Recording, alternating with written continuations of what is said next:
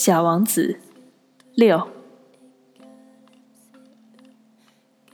啊，小王子，就这样，我逐渐懂得了你那忧郁的生活。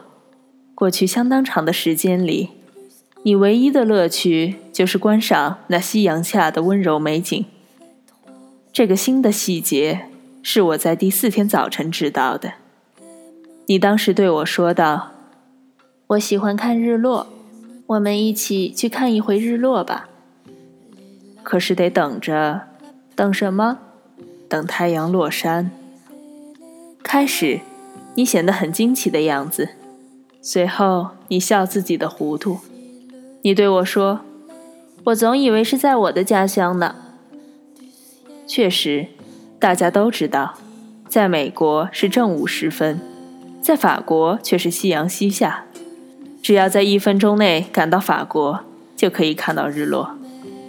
可惜法国那么遥远，而你在那样的小行星上，只要把你的椅子移动几步就可以了。这样你就可以随时看到夕阳余晖。有一天，我看到了四十三次日落。过一会儿，你又说：“你知道。”当人们感到非常苦闷时，总是喜欢日落的。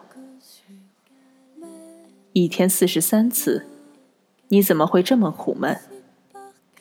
小王子没有回答。你好，这里是 FM 九幺七零三六，我是林讯。